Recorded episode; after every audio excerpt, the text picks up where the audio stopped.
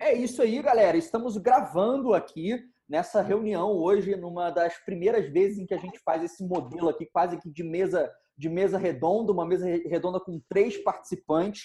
Estamos aqui na mesa, eu, Daniel Teixeira, estamos com Danilo Negrete, que também escreve no baristawave.com, e a Graziele Santana. E aí eu vou perguntar para a Graziele eu vou fazer uma pergunta quase que filosófica, que é quem é Graziele Santana? Eu peço não chorar, não não entrar naquele programa do Faustão, não, a minha vida começou. Vamos lá, diz para mim quem é Graziele Santana? Legal. É, vou tentar ser bem objetiva, né? Eu, a gente costuma definir a gente pela nossa profissão, né? Então, eu vou começar dessa forma. Eu sou contadora por formação, sou formada pela Universidade de Brasília Federal, UNB, e também tenho mestrado na área de controladoria e gestão financeira pela UNB também, né? Eu iniciei minha carreira como trainee de uma, de uma empresa de auditoria e acabou que eu me apaixonei pela área financeira e desde então eu atuo em algumas empresas organizando e fazendo todo o processo de gestão.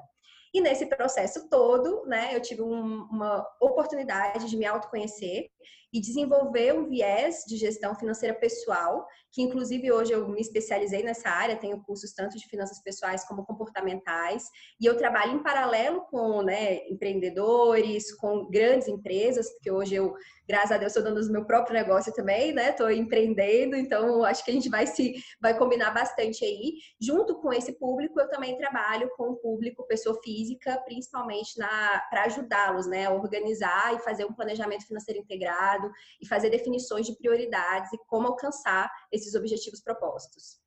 Legal, legal. Antes do Danilo fazer a pergunta mais técnica aqui, até para a gente fazer a conexão do público que acompanha a gente aqui, me diz um pouquinho como é que é o que, que, qual é a participação que o café tem na sua vida e pode ser muito sincera, tá?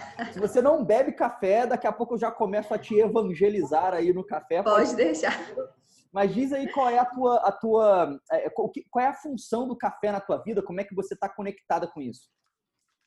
Cara, vou ser bem sincera, eu sou bem viciada em café. Não posso dizer que eu sou especialista, né? Eu tenho procurado me desenvolver. Tanto quando o Danilo me falou que ele estava nesse meio, que ele estava trabalhando com café, ele vê a minha empolgação, né? De falar, nossa, é uma coisa incrível. Porque eu comecei a beber café, na verdade, quando eu estava estudando para faculdade, muitos anos, né? Então, assim, não vou falar minha idade, mas já tem aí uns 12 anos quase. E a época eu bebia por necessidade, né? Aquela tão famosa cafeína, vamos ficar acordados. Com o tempo, eu fui desenvolvendo um hábito maior de tomar café, inclusive influenciada por pessoas que passaram na minha vida.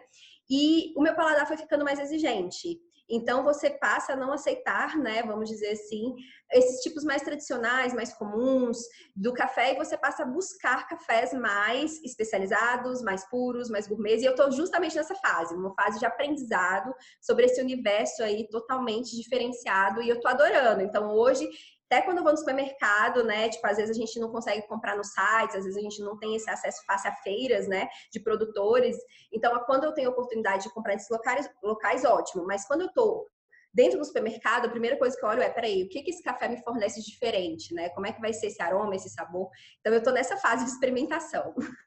Legal, legal. É caminho sem volta, viu? Essa, essa é a notícia que eu posso te dar. Paladar não retrocede. Então, Danilo, eu vou dar a palavra para você, cara, você que é contador aí, para a gente entrar na temática efetivamente aqui dessa mesa redonda, que é planejamento financeiro. Então, vou dar a palavra para você aí, para você começar com, as questões mais técnicas aí, para a gente passar o conteúdo para o nosso público.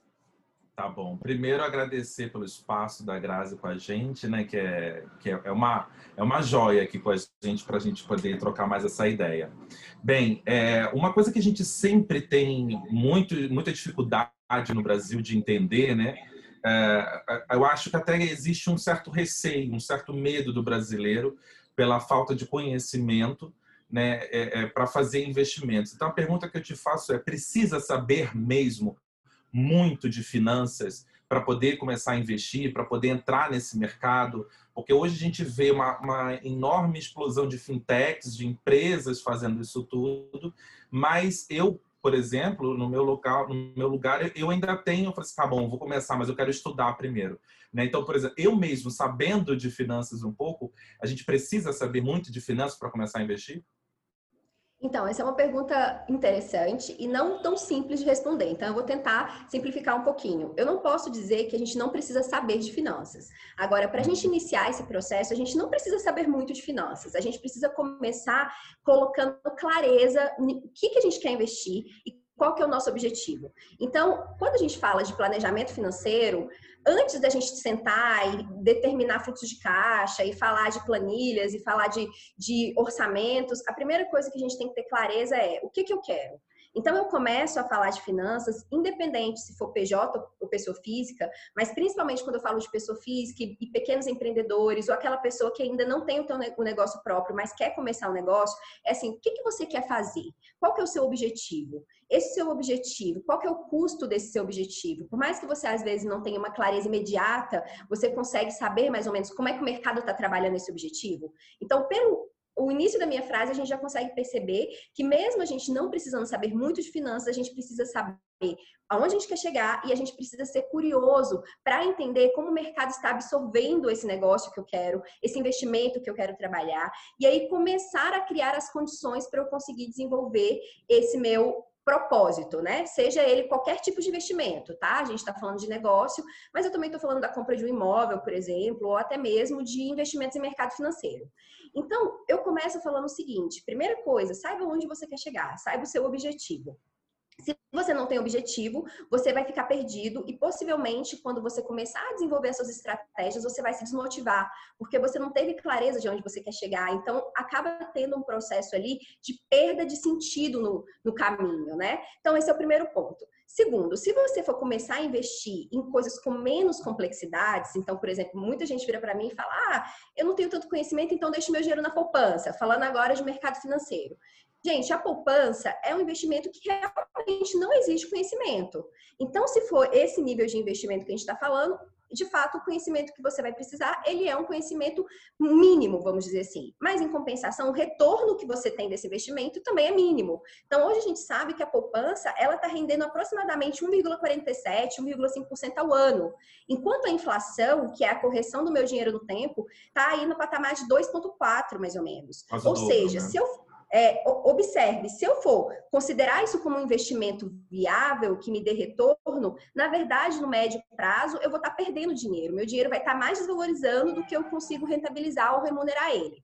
Então, a poupança a gente já sabe que não é uma melhor opção. Então, à medida que a gente vai saindo da poupança e vai abrindo os nossos olhos para outras opções, nós vamos precisar também fazer um processo de desenvolvimento do nosso conhecimento que hoje é muito acessível. A gente tem acesso pela internet, a gente tem acesso pelas mídias sociais, a gente tem acesso a diversas fontes de conhecimento.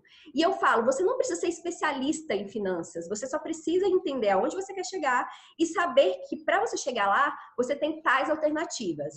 E, consequentemente, tais alternativas exigem certos custos. Esse conhecimento inicial, ele não é complexo, é um conhecimento que você constrói com essa curiosidade que eu comentei. Então, a minha resposta para você é: à medida que você vai alavancando sua, os seus objetivos e tornando eles cada vez mais complexos, é esperado também que haja um processo de construção de um conhecimento maior, mas não necessariamente você tem que ser especialista. Existe uma utopia em achar que a gente precisa dominar e saber tudo e fazer vários cursos e fazer vários, ler vários e-books. Não, isso não é verdade. O ponto principal é você tirar a bunda da cadeira, levantar e ir atrás. Ponto. Sim. É isso que você você precisa. O resto você vai desenvolvendo com o processo e construindo esse, esse, esse conhecimento necessário. Então, é uma escadinha. Você vai começando e à medida que a complexidade vai aumentando, você precisa desenvolver mais conhecimento. Mas não necessariamente você precisa conhecer muito de finanças para isso. Basta saber onde chegar e ter curiosidade. Como eu comentei aqui já três vezes. É, é, é, porque é aquela velha história, né? A gente, às vezes a gente quer realizar um sonho, né? Não tem dinheiro, tem um pouquinho, né? E é o que você falou, é, precisa ter um objetivo, né? Então, se você tem um objetivo, talvez, de ter uma bike coffee ali parada, fazendo o seu negocinho de café, se você quiser ter um objetivo de começar a revender aquele café, né? É o que você falou, investimento nem sempre precisa ser dentro da poupança, nem sempre precisa ser dentro do mercado ali financeiro, comprando ações, você pode fazer investimentos de outras maneiras, né? Então, você investe aquele dinheiro, você faz um estudo para aquilo dali, para aquilo dali te dar retorno. É, acho que é isso que eu tirei de aprendizado do que você falou, porque a gente o, o, o escuta a palavra investir e já leva direto a bolsa, ações, né, a, a, botar dentro do banco, né? E existe outras formas de a gente da, da gente conseguir fazer esse investimento, né? É, legal, é... eu, vou, eu, vou, eu vou complementar aqui, na verdade, complementar não, né? Porque eu acho que no momento atual, né, nesse momento de pandemia que a gente vive, eu acho que não existe nenhuma, absolutamente nenhuma reunião em que o tema Covid-19 ele não entre e, e, de alguma uhum. forma não, é não uma pergunta que envolva essa temática, né? No mercado de cafés especiais, no mercado de cafés, de cafeteria, de hospitalidade, dentro de toda a cadeia produtiva, todo mundo foi impactado. Né? Mas obviamente que o, negócio que está diretamente na rua, ele sofreu um impacto muito maior. E aí, dentro dessa temática que a gente está falando aqui sobre planejamento financeiro, o que eu tenho escutado aí dos empresários é a grande dificuldade nesse momento de crise de separar CNPJ de CPF, de separar as finanças pessoais das finanças da empresa. Afinal, o empreendedor ele recebe o Prolabore, recebe as, o, o dinheiro para pagar as contas pessoais, a conta de luz da casa, ela é paga com dinheiro que vem do negócio. E aí, quando o negócio ele desmorona, também desmorona as finanças pessoais, uhum. na maioria das vezes, né? uhum. né? cada caso é um caso. Mas eu queria que você falasse um pouco dessa questão da organização financeira PJ, PF, como é que alguma dica para a gente não misturar as coisas e se é possível nesse momento de crise não misturar. Tá, vamos lá. É, realmente você falou uma coisa muito importante, uma coisa que eu percebo muito em quem está começando o seu próprio negócio, ou quem já tem até o seu próprio negócio, mas ainda está naquele processo de construção, consolidação, e até mesmo em empresas de médio porte, até grande, tá? Então, assim, não é necessariamente uma coisa restrita aos pequenos empresários. A gente ainda tem empresas que, que acabam tendo uma junção, ou seja, não consegue fazer uma separação clara do patrimônio do sócio, né, do que, que é do dono, e do que, que é da empresa, o que, que é da sociedade. E a gente chama na contabilidade isso como princípio da entidade. Então, o que, que é o princípio da entidade? É o princípio de separação. Por quê? A partir do momento que você não consegue separar isso, é, e aí já eu entro nessa questão do Covid, como isso tem impactado, você, você começa a se perder no seu processo. Porque o seu dinheiro está lá, o dinheiro de lá está cá, mas espera aí, não é que o dinheiro de, daqui não tenha que estar lá, e não é que o dinheiro de, da empresa não tenha que estar aqui, mas eu preciso ter clareza e eu preciso entender e identificar através de um controle, seja ele através de um sistema, de uma planilha, de um, aplicativo no celular, o que, que é que está vindo, que está sendo rentabilizado pelo meu negócio. Porque senão então, eu vou começar a confundir. Eu não vou saber exatamente, peraí, eu tinha uma poupança aqui que eu usei para investir, e aí eu não consigo mais separar o que, que veio do investimento próprio que eu aportei na minha empresa e o que está vendo das minhas receitas, da minha venda, da minha produção, dos meus serviços. Então, a questão da divisão do patrimônio, ela é importante para você entender se o teu negócio ele está sendo rentável, qual que é o custo que você está tendo com o seu produto, qual que é a necessidade de investimento fora terceiro, se você precisa aportar mais dinheiro seu, vamos, vamos colocar como exemplo, e se você precisa mais do que o que você tem disponível para fazer esse aporte, se você precisa capitalizar agora de um financiador, seja ele através de um banco, um credor, ou atra através até de investimentos, né, tipo investimento anjo ou alguma outra coisa, a depender de qual que é a tua, a tua posição ali negocial. Então, é, no sentido estrito, vamos dizer assim, né, é, a separação é importante para isso, para te dar uma visibilidade de fato se o seu negócio está produzindo e se o financeiro dele realmente está legal e te dá insights, né, sobre o seu é. comercial, sobre o seu sua gestão de estoque e diversas outras fontes de informação. Com relação a, ao momento que a gente está agora, e também a diversos outros fatores, como por exemplo, o cara ele tem o costume de estar tá sempre colocando o dinheiro dele mesmo ali, que ele recebe através de outras rendas, ou que ele juntou durante um período e etc é, é, natural que nesse processo, como a sua empresa ela vai começar a passar por uma fase difícil, onde a rentabilidade cai, onde as suas vendas reduzem, então aquela entrada que você costumava ter, você não tem mais, é natural que você tenha um processo aí de acabar tendo uma interferência maior, né, do recurso que vem de fora. A minha, isso vai acontecer, isso faz parte do processo, e eu não acho que nós temos que falar assim, nossa, não faça isso, ou, né, tipo, você não deveria fazer. Não, eu não acho que é isso. Eu acho que o que você tem que fazer é identificar todos esses movimentos de forma que você tenha de maneira é, fácil, vamos dizer assim, ou pelo menos de uma forma controlada, o que está vindo de você e o que está vindo da empresa. Então, se você está resgatando algum recurso da empresa para o uso próprio, na teoria isso seria uma remuneração, seja através de prolabore, seja através de dividendos e etc. E isso tem que estar tá lá especificado no teu controle financeiro. Pô, eu tive tanto de receita, eu tive tanto de despesa, esse aqui foi um, um recurso que eu tinha disponível, eu puxei esse recurso para mim. Então, trouxe ele para minha vida pessoal. E o contrário também. Eu tenho aqui o meu controle da empresa. Se eu estou tendo que aportar dinheiro nela de outras fontes que não são as fontes dos seus produtos e serviços, eu tenho que estar tá falando ali que está tendo uma entrada que está vindo de mim, pessoa física. Então, a minha recomendação é: não vai ser fácil, não é uma coisa assim. É, é, tranquila, porque você está no meio do furacão, um monte de coisa está acontecendo ao mesmo tempo, você está tendo que tomar decisões críticas, mas é importante que você pare ali mensalmente, ou se você está numa situação onde já está tão enrolado, a ponto de não haver uma identificação clara, eu recomendo que você pare um tempo, e algumas horinhas de um dia, pega um sábado, se você não tem como fazer durante a semana, pega um dia à noite e organiza. Identifica pelo menos nos últimos 12 meses o que aconteceu. Identifica, se não dá nos últimos 12, identifica nos últimos 3 meses o que aconteceu. E comece a partir dali fazer um acompanhamento recorrente. E nesse primeiro momento, acaba tendo que ser um acompanhamento mais, é, mais periódico, né? Semanal, quinzenal. À medida que você vai ganhando confiança e que você já consiga ver, mesmo que haja uma mistura, mas que você consiga saber aquela mistura, a origem e a aplicação dela, você começa a tranquilizar e fazer esse acompanhamento semanal, bimestral e etc. Nossa recomendação é que seja mensal, porque isso te dá um conforto, né? Do que, que aconteceu e do que está para vir no próximo mês. Legal. É, a gente, a... pergunta técnica, vamos lá.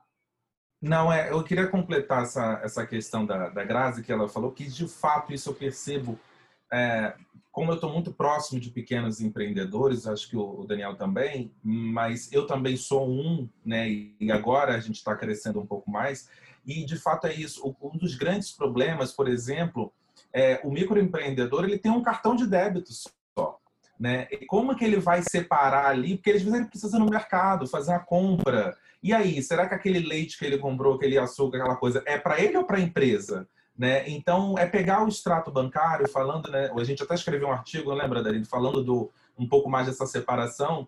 Pegar um extrato bancário, vai lá e, escreve o que, que foi para cada coisa. Porque aí você vai saber quanto que foi a sua despesa da empresa e quanto foi a sua despesa pessoal. É até uma forma de você descobrir quanto que tem que ser o seu salário, a sua retirada, né? O que a gente chama de prolabore. Né? É uma forma de você descobrir quanto que eu gasto no mês tirando da empresa. Será que não é melhor, então, eu tirar uma vez só, né? Sabendo se eu tiver essa condição de tirar uma vez só, né? No próximo mês, ó, vou tirar tantos mil reais aqui ou tantos quinhentos reais e vou separar isso aqui só para o meu dia a dia. Né? O restante é dinheiro da empresa, é custo da empresa. Então tem uma série de fatores aí você consegue, uma série de alternativas você consegue separar, né? exatamente da forma como a Grazi falou. Separar, você pode separar através de um cartão de crédito mais simples, né? você bota todas as suas despesas ali, você separa através do extrato bancário, vai lá e circula o que é seu e o que é da empresa. Né? É uma forma da gente que é microempreendedor e pequeno saber como a gente vai alocar é, em cada em cada, em cada, enfim, em cada conta ali o que é cada, cada pessoa. Danilo, Mas vamos lá. Tocou numa situação muito interessante, cara. Eu vou até fazer, porque assim, bateu uma curiosidade aqui, a questão do cartão de crédito. Porque o, o é, é, muito comum a pessoa física ter o cartão de crédito para utilizar, mas eu vejo uma grande, uma grande barreira, uma grande dificuldade para cartões de crédito pessoa jurídica.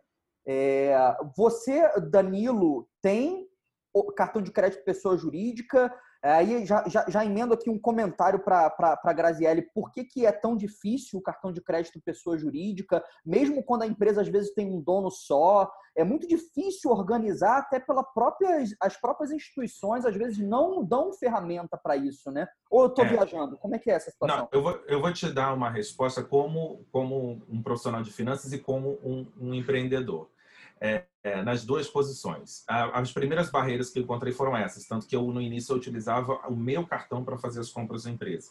E quando você quer investir, às vezes você tem pouco dinheiro, você vai precisar talvez do recurso que você tem no cartão de crédito para comprar a matéria-prima através do cartão de crédito, porque você pode parcelar aquilo e aí você vai começar a vender.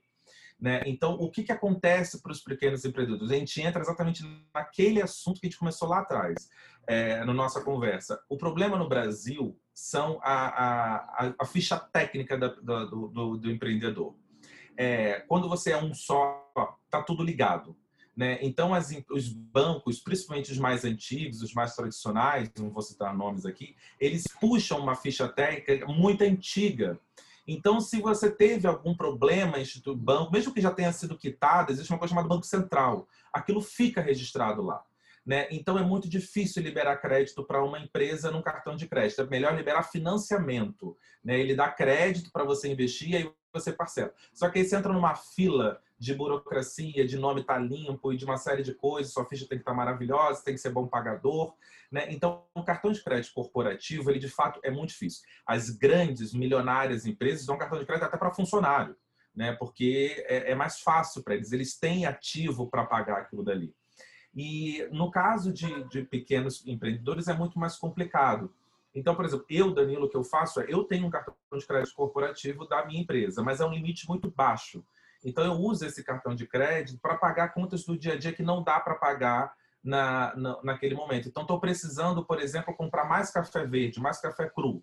Né? E esse fornecedor me ajudou a fazer isso, ele vai me dar essa forma de parcelamento, né? então eu vou comprar com ele. Eu preciso comprar um, é, é, acessórios para o meu site, eu consigo comprar no site, no Mercado Livre, então eu vou lá e passo o cartão.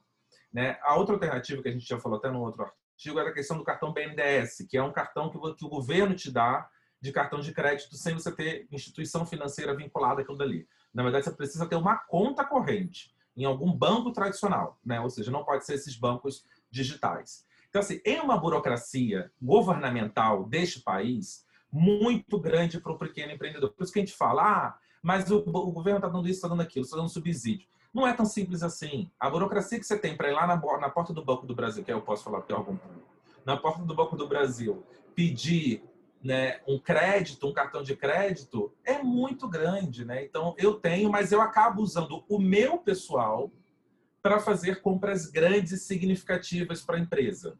Né? E aí que entra que bagunça tudo uma coisa com a outra às vezes. Eu confesso que eu me bagunço às vezes. Que eu olho a fatura e falo assim, isso aqui eu comprei para mim ou comprei para a empresa? Né?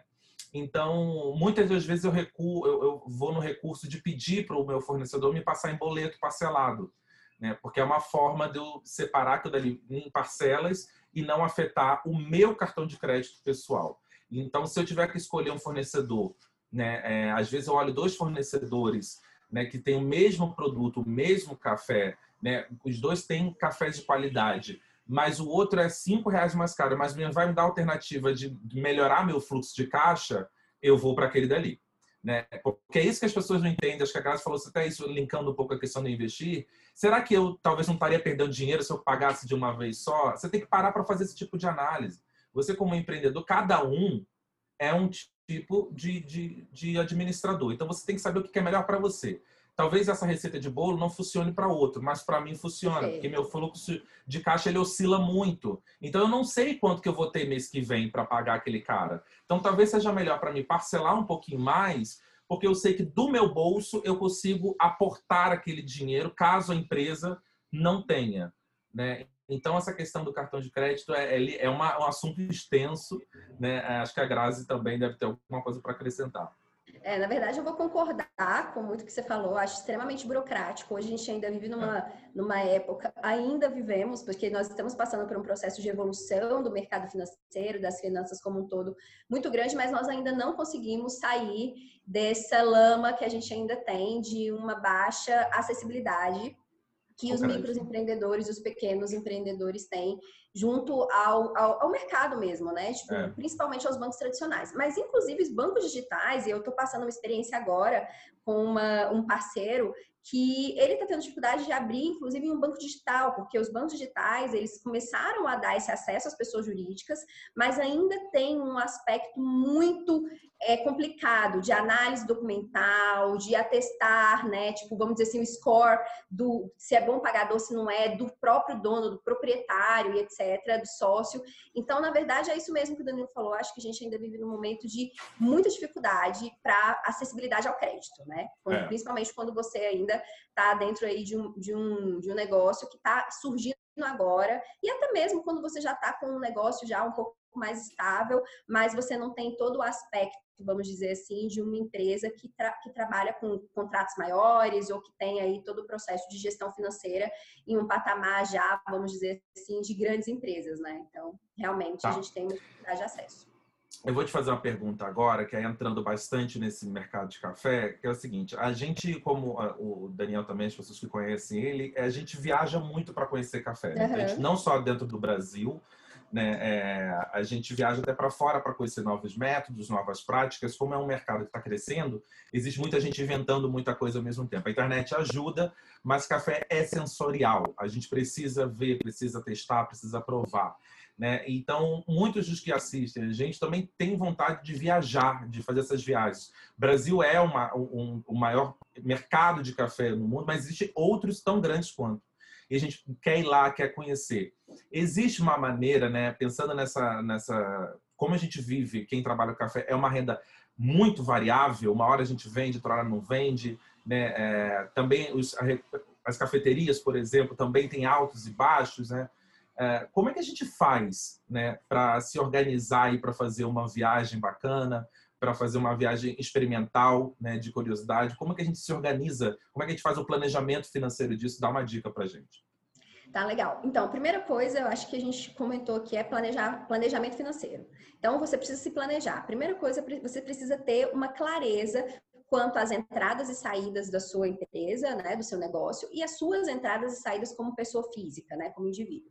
Elas vão se relacionar, como nós já citamos aqui, mas você tendo essa clareza, essa objetividade desses fluxos, desses fluxos de caixas, você consegue entender qual que vai ser a melhor forma de você materializar esse objetivo.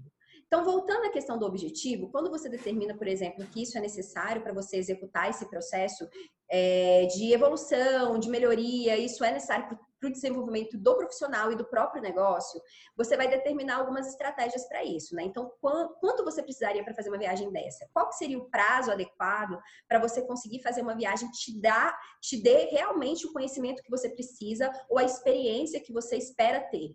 Então, qual é esse prazo? Qual local que você vai? Porque tudo isso, tudo isso determina o, o custo que você vai ter. Então, a primeira coisa é você fazer realmente um planejamento, agora saindo do teu planejamento recorrente, diário, mensal, e olhar para esse objetivo. Então, quando eu falo em objetivo, eu estou falando, gente, em você colocar no papel.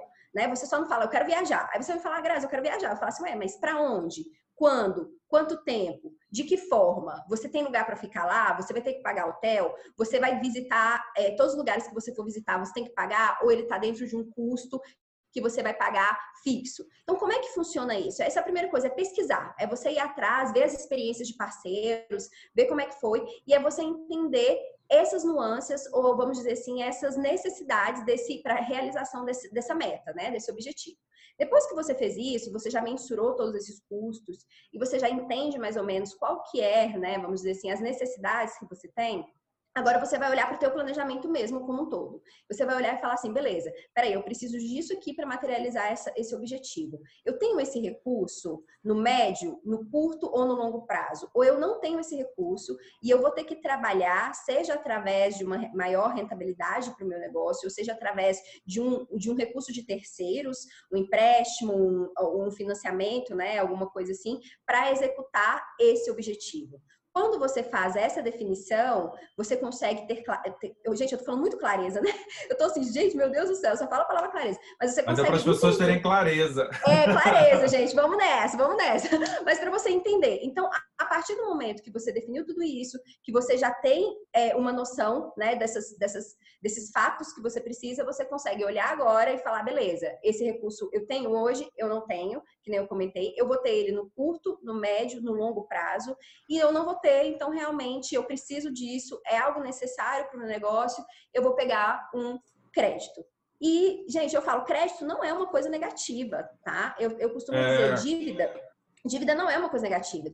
A dívida ela se torna negativa quando ela ocorre sem planejamento, sem definição de objetivo e é realmente um processo completamente bagunçado. Mas quando você se planeja, que nem eu comentei, quando você olha para onde você quer chegar e você identifica onde você está hoje, para você definir um plano de ação para chegar até lá, Pegar um crédito, por exemplo, pode ser uma ótima ferramenta de gestão financeira, de liberação de fluxo de caixa, de investimento no conhecimento e, consequentemente, na própria empresa, de forma que ela consiga disparar e você consiga gerar um diferencial no seu negócio.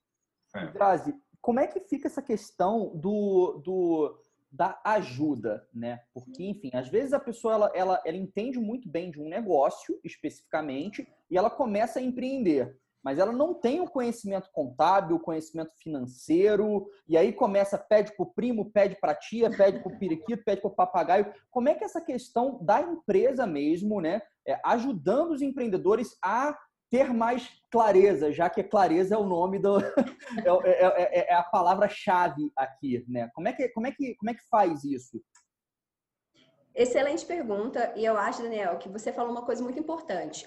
Hoje, grande parte dos empreendedores que não conseguem é, prosperar, vamos dizer assim, nos seus negócios, muitas vezes é por uma gestão financeira ruim, ou às vezes por uma ausência de gestão financeira. Então, na verdade, o empreendedor, quando ele, ele bota a cara dele a tapa, ele estrutura o modelo de negócio dele, ele começa a executar, ele precisa começar a fazer a gestão financeira. E aí, para isso, a gente tem algumas ferramentas, né? Existem já ferramentas automatizadas hoje, você já tem sistemas, plataformas que te dão aí um controle muito bacana. E você também tem parceiros como escritórios, né? Pessoas que podem te ajudar nisso e que, que você conseguiria ter essa parceria para te apoiar. Qual que é o impeditivo que eu vejo hoje para esses negócios? Você não tem dinheiro no, no, início e você não vai priorizar inicialmente o, financeiro, você vai priorizar o seu negócio. Se você está produzindo café, se você precisa se aprimorar, se você precisa desenvolver, é no café que você vai investir. Então, a minha recomendação é busquem através de diversas fontes de, de conhecimento, através aqui do, do, nosso da nossa live, né, do nosso material que a gente está produzindo, através de sites, através de, de, de sites confiáveis, tá, gente? Uma, um, um conhecimento básico para a execução dessa gestão financeira. Não precisa ser algo complexo no início. Você precisa, na verdade, começar a ter visibilidade. A partir do momento que você tem visibilidade e que isso vai se tornando mais complexo, a minha recomendação é que você tenha um parceiro, seja ele uma plataforma online, seja ele um escritório de terceiro, um, um consultor autônomo, uma pessoa que vai te orientar. Então, às vezes, você não precisa de um escritório de contabilidade, você precisa de alguém para te dizer como executar isso, porque hoje o seu negócio é pequeno, você não tem uma complexidade alta.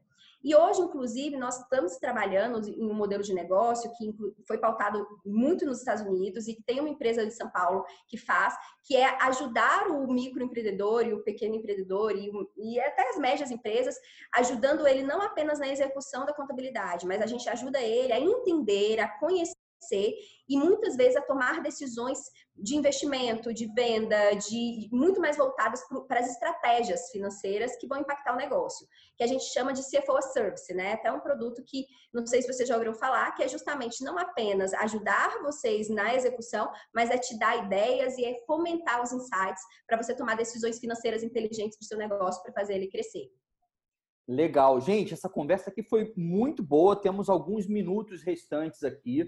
É, foi a primeira vez que a gente fez nesse formato mesa redonda aqui, em que eu acho muito interessante que cada um vai passando a sua própria perspectiva. É muito bom estar com você aqui, Grazi, que é um especialista no, no assunto. O Danilo também tem um embasamento muito grande. Então, queria agradecer a participação de todos aí.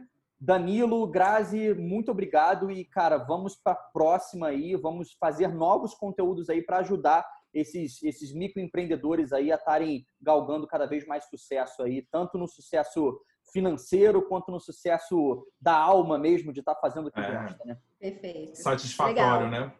Legal, Muito pessoal. obrigada, gente. É um prazer enorme. Eu vou colocar Obrigado, todos gente. os links, gente, da Graziele aqui embaixo, ah. todos os links do Danilo. E entrem em contato com a gente, deixem os seus comentários aqui, dependendo da rede que vocês vão estar vendo esse vídeo aqui. E é isso. Obrigado pela participação de vocês. Obrigado, Valeu, gente. Pessoal. Obrigado, Grazi. Obrigada a vocês. Um abraço. Tchau, tchau.